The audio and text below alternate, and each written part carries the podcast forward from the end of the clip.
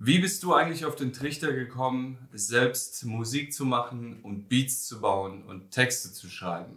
Das ist eine Frage, die mir schon mehrere Leute gestellt haben und deswegen habe ich mir gedacht, mache ich heute ein Video dazu, um auch so ein bisschen zu erklären, wie das zustande gekommen ist. Ich hatte schon irgendwie als kleiner Junge ähm, eine Affinität zur Live-Musik und zwar gab es eine Situation in meiner Vergangenheit, die war sehr ähm, prägend. Und zwar bin ich mal auf einem Stadtfest gewesen. Das war sowas wie ein Weihnachtsmarkt. Und ich, ich weiß nicht, ich war so sechs, sieben, acht Jahre alt oder so. Und äh, da spielte eine Liveband. Es war irgend so ein Volksmusiker, Schlagersänger, ich glaube Michael Heck oder sowas. Ne?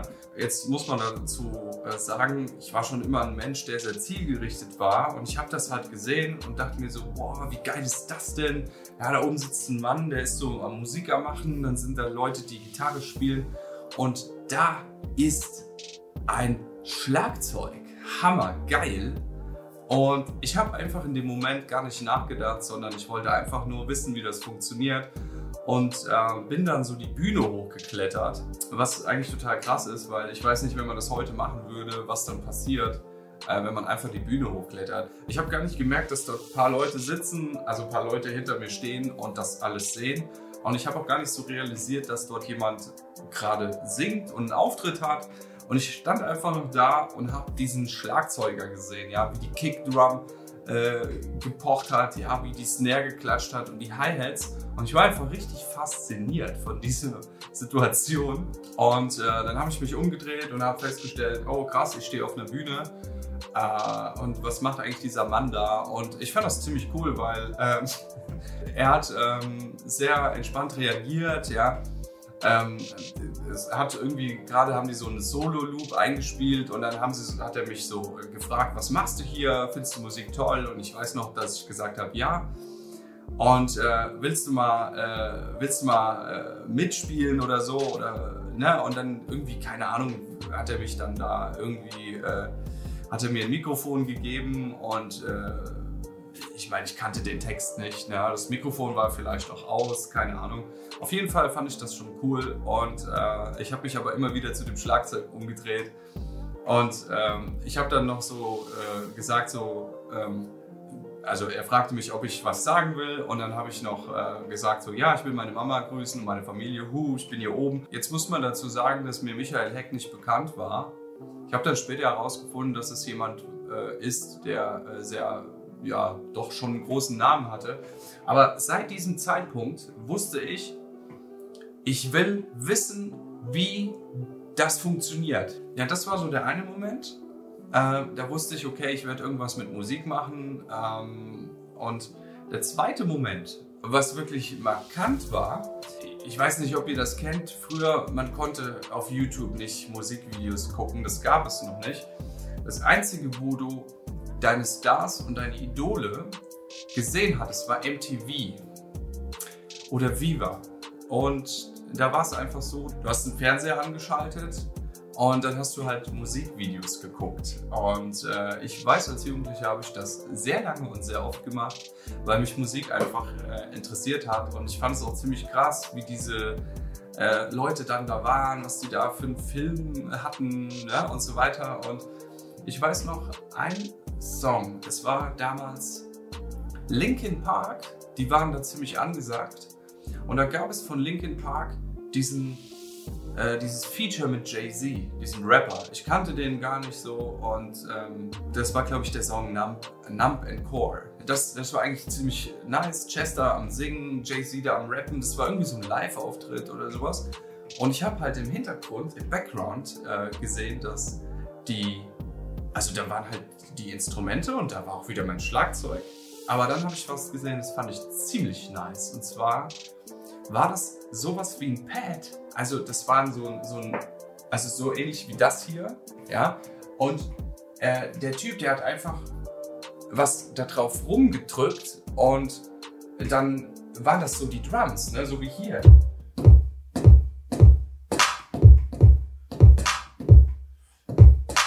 So, das, das, ich habe das immer gefeiert. Und dann wusste ich, okay, so ein Teil brauche ich später auch. Ich habe natürlich äh, als, als Jugendlicher, ich habe mir nicht so Gedanken gemacht, wie komme ich da dran oder so, aber ich habe mir das halt behalten. So, dann kam so die Zeit, wo Deutschrap für mich relevant wurde. Also ich weiß noch eines äh, Morgens, ich hatte so einen MP3-Stick, ja, so einen Player, das war so ein USB-Stick, ja, und äh, der, der, der, hatte so ein kleines Display, da hast du dann vielleicht mal gesehen, wie das Lied heißt, ja. Dann war das halt so, dass äh, ich komme so gerade voll verschlafen an die Bushaltestelle und muss zur Schule.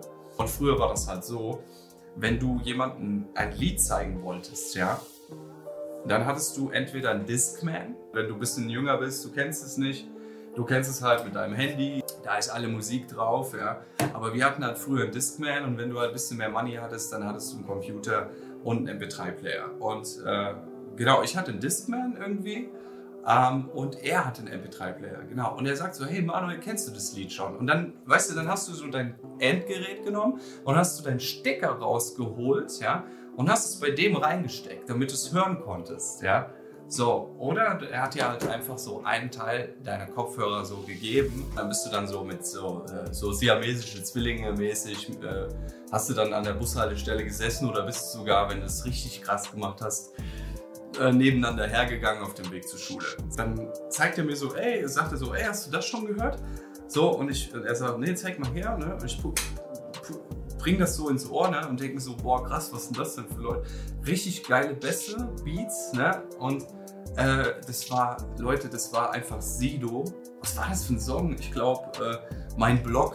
Äh, und ich dachte mir so, boah, was ist das denn für ein, für ein krasser Typ? Und äh, habe das dann immer mehr und äh, ich habe dann, ich habe das gehört und dachte so, hey, hast du noch was davon? Und dann hat er irgendwie noch so ältere Lieder gehabt von Die Sekte, ja äh, und so weiter und so fort. Und ich dachte mir einfach so, voll krass, was ist das denn? Und ich habe ihn, dann habe ich ihn gefragt, so, ey, kannst du mir eine CD brennen? Ich feiere das total. Und früher, man hat einfach CDs gebrannt, ja. Später so, man konnte es per Bluetooth versenden, aber früher, man hat einfach CDs gebrannt. Und dann habe ich halt mir diese CD, hat er mir am nächsten Tag mitgegeben und ich habe diese CD gehört. Da waren Lieder drauf, da war irgendwie äh, dieser berühmte Arsch Song drauf von Sido, mein Blog, meine Maske, äh, alles ist die Sekte und so weiter. Das waren halt richtig krasse Deutschrapper. Und ich dachte mir, boah, was sind das für Leute? Die, die sagen einfach das, was die so meinen und Hammer. Ja? Und dann gab es, das dauerte keine Wochen, dann gab es das erste Lied von Sido auf MTV und dann habe ich den Typ gesehen. So, ich hatte mit Hip-Hop nicht schwer viel am Hut gehabt, so ich habe auch immer so das gehört, was die anderen gehört hatten. Aber dann habe ich gesehen, okay, da gibt es Leute, die rappen auf Deutsch und die sagen dich und halt richtig krasse Fäkalsprache. Die haben halt das gesagt, was sie sagen wollten. Und das war für mich als Jugendlicher voll krass, weil die haben halt gemacht, was die wollten. Ja, dann hatte irgendwie Sido und Vitaid einen Auftritt bei MTV und es waren halt voll die krassen, coolen Leute. Und man, die konnten sich halt einfach alles erlauben. Und ich habe halt einfach für mich verstanden, boah krass, du kannst einfach Sachen aufschreiben, die sich reimen und dann kannst du auch Dinge verarbeiten. So, ne? Du kannst halt auch Lieder, du kannst Lieder schreiben. So, ne? Aber ich kam noch nicht auf den Trichter, irgendwie Songs zu schreiben. Und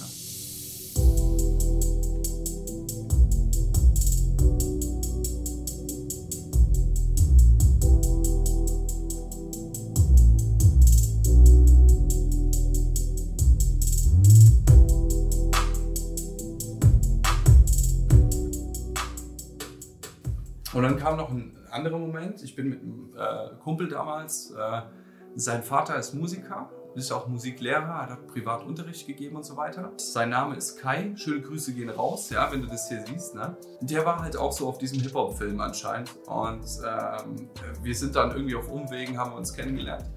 Und er hat einfach die, die EP von Tupac Changes, ja, hat er gehabt und da war irgendwie das Originallied drauf, dann ein Remix und das Instrumental. Und das Instrumental war ja quasi nur der Beat. Und dann haben wir angefangen, auf diesem Beat einen Text zu schreiben. Wir haben einfach irgendwas aufgeschrieben. Und dann hatte er damals Cubase. Und dann haben wir die ersten Spuren recorded und haben das gezeigt im Umfeld so und wir waren stolz. Ne? Wir haben uns so gefühlt wie krasse Rapper. Und ich weiß noch, es gab damals in dem Dorf äh, so oder in dieser Gemeinde gab es dann so Viktor, äh, Viktor und äh, boah, wie heißt der andere Russe? Also so zwei Russen, die haben dann gerappt, ne?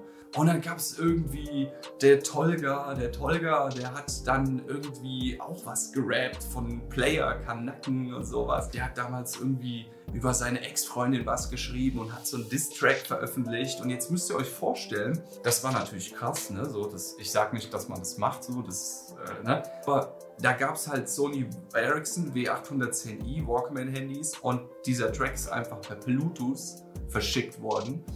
Und es war noch so richtig underground, weil du konntest es nicht kaufen. Heute, du kannst ja, jeder, jeder Depp lädt was auf Spotify hoch und äh, so weiter. Aber das war ziemlich krass so und wir haben dann auch unsere Songs dann so weiter verschickt und so. Aber da ist nicht viel draus geworden, weil wir hatten nur diesen einen Beat und das war's. Und dann ist erstmal ganz stille gewesen und irgendwann gab es eine Zeit in meinem Leben, da ist mein Opa verstorben und so ein Jahr später habe ich das realisiert. Äh, ich war zu Hause in meinem Zimmer und habe ähm, einfach irgendwie, keine Ahnung, ich hatte, ich war so alleine, habe mich ein bisschen zurückgezogen und hatte so Wein, ein bisschen was getrunken und irgendwie, ich konnte nicht pennen und dann ähm, habe ich halt das verstanden. Ich habe irgendwie so einen Song von Die Toten Hosen gehört, äh, nur, nur zu Besuch. Ne? Und dann habe ich das halt gefühlt gerade und dann habe ich das verknüpft mit meinem Opa und der ganzen Familiensituation, die daraus entstanden ist, die nicht sehr gut war. Ich habe dann wirklich alles rausgelassen. Ich habe ein Papier genommen, einen Stift und habe einfach geschrieben. Ich habe einfach alle meine Gefühle aufgeschrieben. Also ich habe wie so einen Brief geschrieben an meinen Opa und habe ihm halt einfach alles geschrieben, was, wir, was, äh, was ich mit ihm erlebt habe und was er mir bedeutet. Also ich habe einfach Dinge, die mich belasten, damit verarbeitet. So, und das war es dann erstmal. Irgendwie eine Zeit später kam ein Kollege mit Beats um die Ecke und sagte so, hey, was hältst du davon und so weiter. Und ich habe halt mir einen rausgepickt, einen Piano-Beat und dann habe ich quasi den Text angepasst an den Beat und habe das dann irgendwie äh, gerappt und dachte mir so, yo, jetzt musst du das recorden.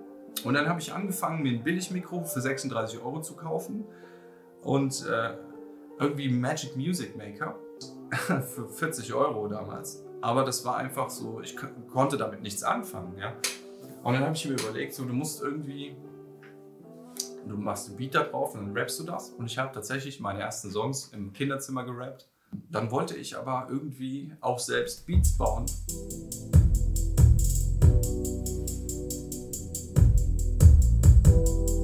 ich, ich bin quasi damit bekannt geworden, dass ich meine eigenen Songs geschrieben und gemacht habe und wir haben die dann auch per Bluetooth verschickt und so.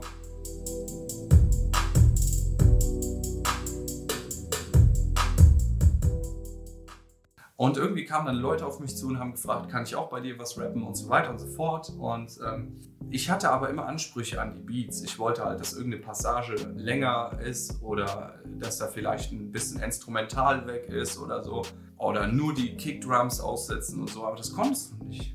Also habe ich angefangen, selbst ein Beat zu bauen. Ich habe wirklich einzelne Samples, also das, das, was ihr hier jetzt seht, so quasi einzelne Passagen ja, so hier eine Clap oder ein Kick, habe ich einfach dann an dieses Rastergitter äh, angepasst, aber ich, hab, ich kannte das nicht, dass man irgendwie Quantisierung macht oder so. Und dann bist du einfach eine Sekunde äh, drüber irgendwie. Und dann, ich habe ja immer Copy-Paste, Copy-Paste gemacht. Und irgendwann war der ganze Beat für den Arsch, weil es einfach alles schief und außer Takt war. Und dann habe ich es halt in die, in die Ecke geschmissen und habe dann irgendwie immer auf Beats bei rappers.in gerappt. Und dann fiel mir das ein. Linkin Park, ja, die hatten ja dieses, ne, diesen, diesen, dieses Pad, ja. Und ein Kumpel und ich, wir haben dann im Internet gesucht und dann hätte ich mir beinahe den Alesis Drum Computer gekauft. Das Ding sah so aus. Ich hatte keine Ahnung davon. Ja, ich wusste, das ist eine Drum Machine. Das wäre nicht das, was ich brauchte. Aber ich wusste, das musste irgend so ein Ding mit Tasten sein, so mit Touch. Und das musste an den Computer angeschlossen werden und dann, keine Ahnung, so recorden. Ne? Und dann kam wirklich die Native Instruments Machine raus. Also hier dieses Teil. Damals die MK1 gab es nur in Amerika zu kaufen. Ich glaube 600 Euro hat es gekostet plus 100 Euro äh, Zoll und Versand. Und ich weiß noch, wie ein, Kumpel, wie halt ein Kumpel und ich, wir haben das Ding bestellt. Und dann haben wir eine Info bekommen, dass es in Wetzlar am Zollamt liegt. Das musste so 20, 25 Kilometer fahren, ja. Und wir haben es einfach irgendwie Freitag, äh, Freitagnachmittags so, wir sind 10 Minuten vor Ladenschluss, vor Zollamtschluss sind wir da rein, haben das Ding dahin geklatscht. Bumm, und gesagt, da ist ein Paket, da ist es, ich will das haben. So, und dann habe ich das Teil ausgepackt, das erste Mal. Ich habe keine Ahnung, wie das funktioniert, aber ich dachte mir so, holy shit, das ist jetzt meine Musik, damit mache ich Beats. Das, der Rest hat sich mit der Zeit ergeben. Ja, du lernst es, du äh, informierst dich, du willst was wissen und so habe ich mir das alles selbst beigebracht.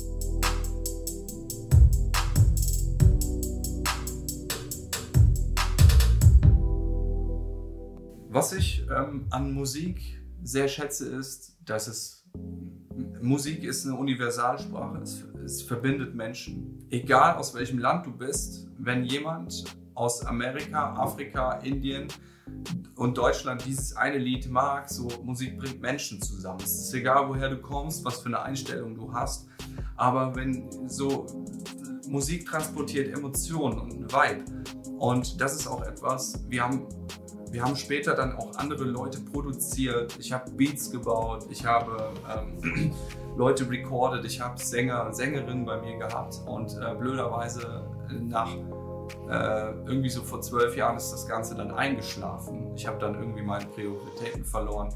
Und ich bin froh, dass ich es wieder angefangen habe. Aber es war eine coole Zeit, weil wir haben einfach Texte gerappt, wir haben Sachen gesungen, wir haben was Neues ausprobiert.